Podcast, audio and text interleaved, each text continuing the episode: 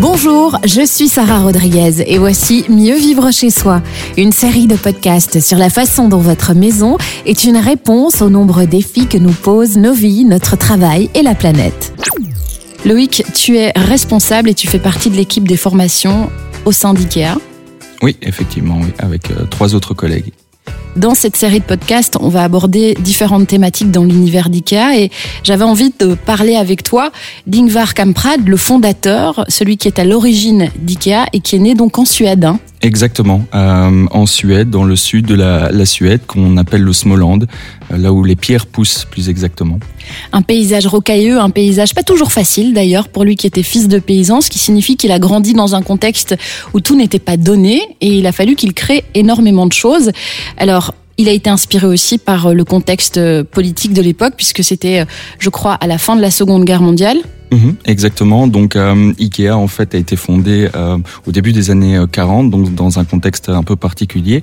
Et comme tu me l'as dit, euh, effectivement dans euh, un contexte aussi économique et euh, assez compliqué, un milieu naturel aussi euh, euh, parfois compliqué. Donc le Småland, euh, ces énormes champs où bon nombre de pierres s'y trouvent, il a fallu être inventif, trouver des, des solutions très créatives et surtout travailler ensemble pour pouvoir procéder à relancer d'une certaine manière l'agriculture dans ces endroits. Donc je pense qu'il en a été témoin toute sa vie, effectivement.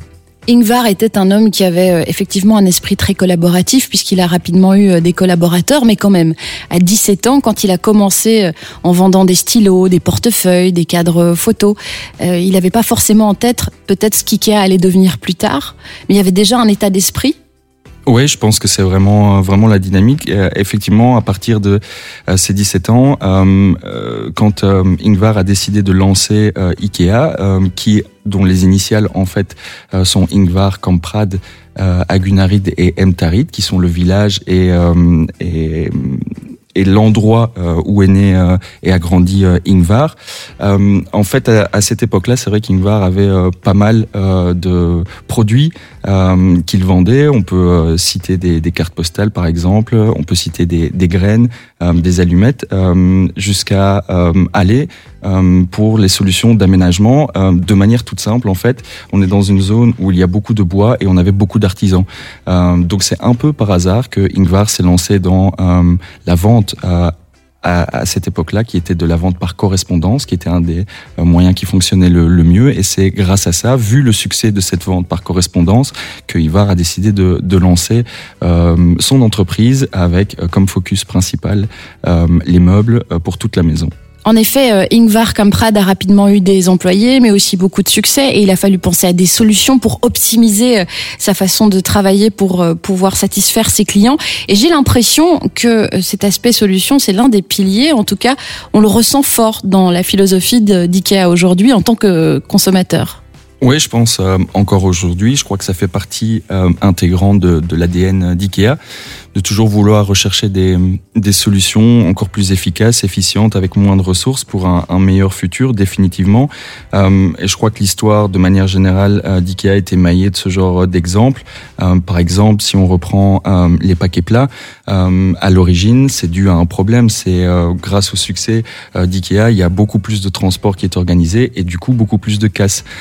Et l'idée est venue tout simplement d'un collaborateur euh, lorsqu'il a vu un client avoir une difficulté d'empacter euh, euh, son nouveau produit dans son coffre. Tout simplement, ça a été avec la première table, on a décidé d'y retirer les pieds pour faciliter le packaging et, et pouvoir avoir une relation client, encore une fois, euh, optimalisée dans le sens où on souhaite euh, que tout le monde puisse bénéficier euh, de ces solutions et, de cette créativité. Donc la logique est toujours, je pense, présente encore aujourd'hui et ces exemples nous montrent la direction, je pense, quand on a n'importe quel challenge qui, qui s'offre à nous, c'est comment on peut essayer d'avoir des façons toujours plus optimales de faire les choses en, utilisant le moins de ressources euh, possible.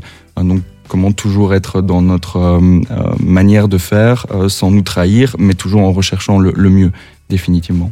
Et c'est une philosophie de longue haleine, évidemment, ça se travaille au fil des années. Chaque saison, j'imagine, il y a une réflexion qui se fait sur comment optimiser les choses et continuer peut-être à être garant d'une qualité optimale pour les consommateurs. Mais c'est vrai que en regardant la vie d'Ingvar, il y a aussi une période où il allait pêcher du poisson et apparemment ça c'était un petit peu particulier. Euh, Oui, ça faisait partie un petit peu de, euh, je pense, de l'univers qu'il pouvait euh, avoir euh, à cette époque-là. Donc, si on resitue, on est vraiment entre les années 20 et les années 40, et encore une fois dans un contexte un peu difficile, peut-être dans, le sud de la Suède.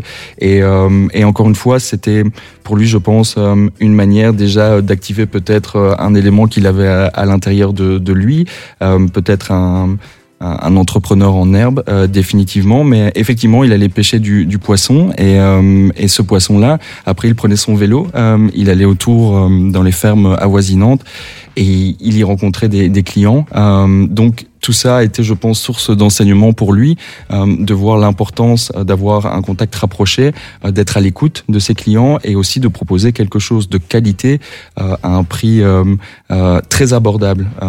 et je pense que ça faisait la, la différence aussi. Ce sont des enseignements qu'il a ensuite répétés au fur et à mesure dans sa philosophie d'IKEA, définitivement. Et c'est vrai que si je ne me trompe pas, Ingvar euh, faisait en sorte aussi pour euh, réduire le coût de transport euh, d'utiliser par exemple une personne qui allait livrer du lait pour euh, déposer ses produits. Effectivement, quand euh, euh, on parle des premières expériences d'Ingvar, il a toujours été, je pense, très innovatif. Et quand je dis il, là-dedans, je regroupe toutes les personnes qui l'ont accompagné. Mm. encore aujourd'hui, le groupe est, est très nombreux, mais cette philosophie de pouvoir toujours être ouvert à toute idée créatrice qui peut donner lieu à des solutions tout simplement plus efficaces il y a toujours eu, comme on le voit euh, via ces, éléments, aussi notre intérêt à, être attentif à l'environnement dans lequel on est, euh, avec la responsabilité que, l'on connaît. Euh, et effectivement, lors de ses premières livraisons, Ingvar utilisait le, euh, le, le, passage du livreur de lait euh, tout simplement pour diminuer les coûts qui seraient en moins répercutés aux clients évidemment et pour améliorer tout simplement euh, la, la, disponibilité tout en utilisant des chemins déjà tracés. Euh, donc ça, c'est euh, une part d'innovation, je pense, assez importante. L'aspect collaboratif, il existe encore aujourd'hui au sein d'IKEA. Il y a 5000 collaborateurs en Belgique, ce qui fait une quantité importante de personnes qui sont tous les jours confrontées à des challenges et qui doivent parfois se poser des questions ensemble pour trouver des solutions ensemble. Euh, oui, alors des challenges, euh, c'est vrai qu'on en, on en connaît et je pense qu'il y en aura toujours. Euh, je crois qu'un un, groupe comme comme Ikea en est euh, très conscient, mais euh, encore une fois, dans la manière de penser au, au challenge, je crois qu'il y a une volonté pour nous d'être toujours optimiste par rapport au, au futur. encore une fois, de trouver des solutions qui soient pérennes, mais toujours en utilisant le moins de ressources possible. On essaye d'avoir également une philosophie de, de travail, et l'une des plus importantes pour nous est de, pouvoir trouver ces solutions ensemble. Euh, je pense que c'est dans la diversité qu'on peut avoir le maximum euh, d'idées et d'être le mieux armé pour pouvoir répondre aux challenges de demain. Donc, effectivement, les valeurs, et pour ça, IKEA a un, héritage assez important, euh, des valeurs qui sont vraiment très présentes, mais je pense que c'est quelque chose qui se retrouve actuellement aujourd'hui. Alors, ça ne veut pas dire que euh, tout est euh, facile, effectivement, mais ça veut juste dire qu'en s'entraidant et en regardant dans une direction qu'on construit tous ensemble, on peut vraiment y trouver des solutions pérennes. Il faut savoir que le premier magasin qui a été ouvert, euh, c'était à Helmult, en Suède. Mmh. Et ensuite, il y en a eu un second à Stockholm, second magasin qui a apporté une expérience vraiment fondatrice, puisqu'il y a eu un événement un petit peu particulier. Effectivement, c'est euh, l'un des premiers gros magasins euh, d'ameublement, euh, je pense même en Europe à, cette époque-là, donc dans les années 60. La petite particularité de ce magasin est qu'il est rond. Euh, donc ça, c'était une, une, première chose, avec peut-être des, euh, des défis techniques euh, à ce niveau-là. Et malheureusement, ça fait partie également de, de l'histoire. Mais ce magasin, en fait, a subi un incendie cinq ans après son, son ouverture. Et je pense que cet événement-là a été, d'une certaine manière, une encre pour vraiment le déploiement d'IKEA par par la suite, puisque via euh, ce défi, euh, les gens ont trouvé énormément de solutions et de ressources que pour s'entraider et parvenir à réouvrir le magasin en un temps assez record.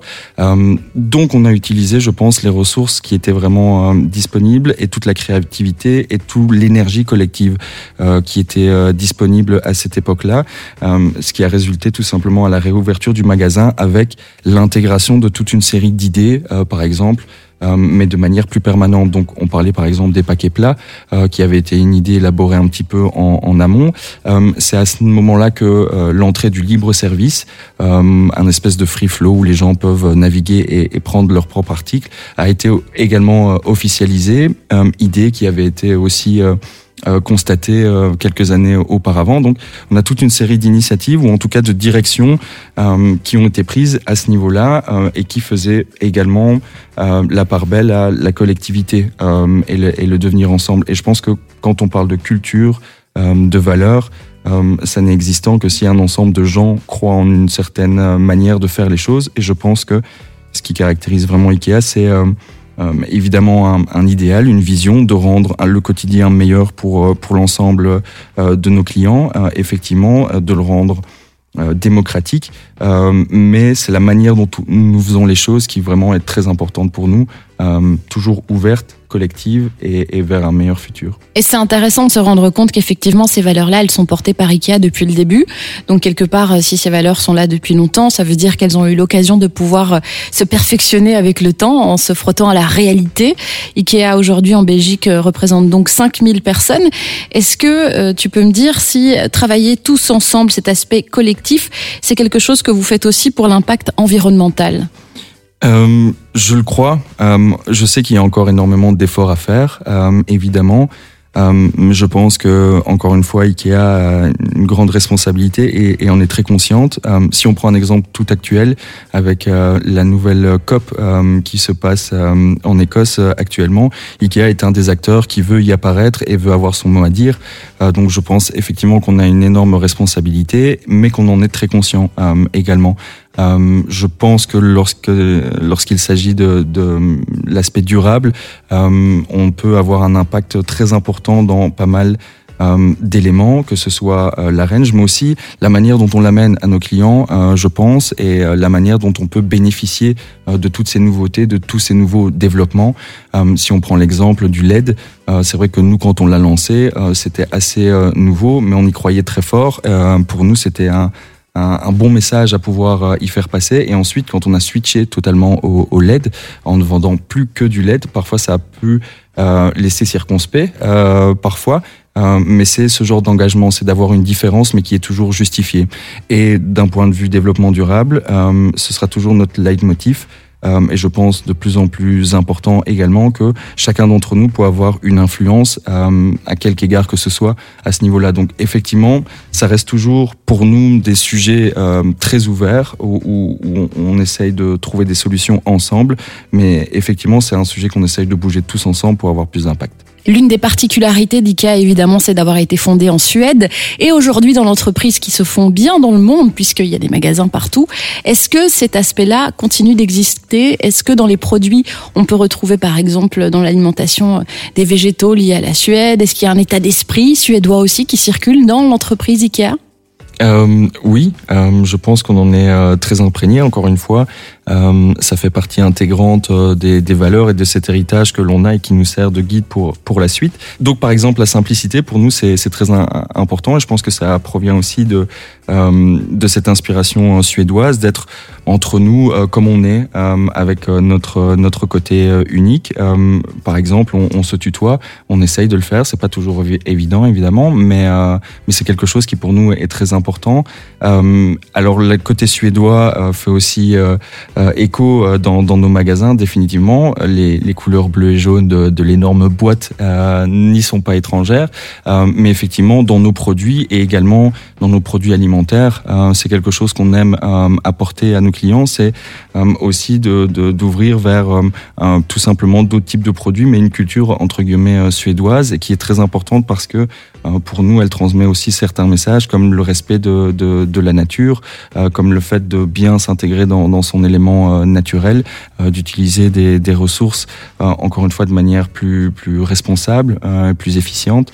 donc oui, tout ça se retrouve à différentes échelles dans la logique du groupe IKEA, oui. Et c'est vrai que la Suède, ça fait tout de suite penser au Hugues, qui est cet état d'esprit, cette philosophie du bien-être à la fois chez soi, mais dans la vie en général, dont on a beaucoup parlé ces dernières années.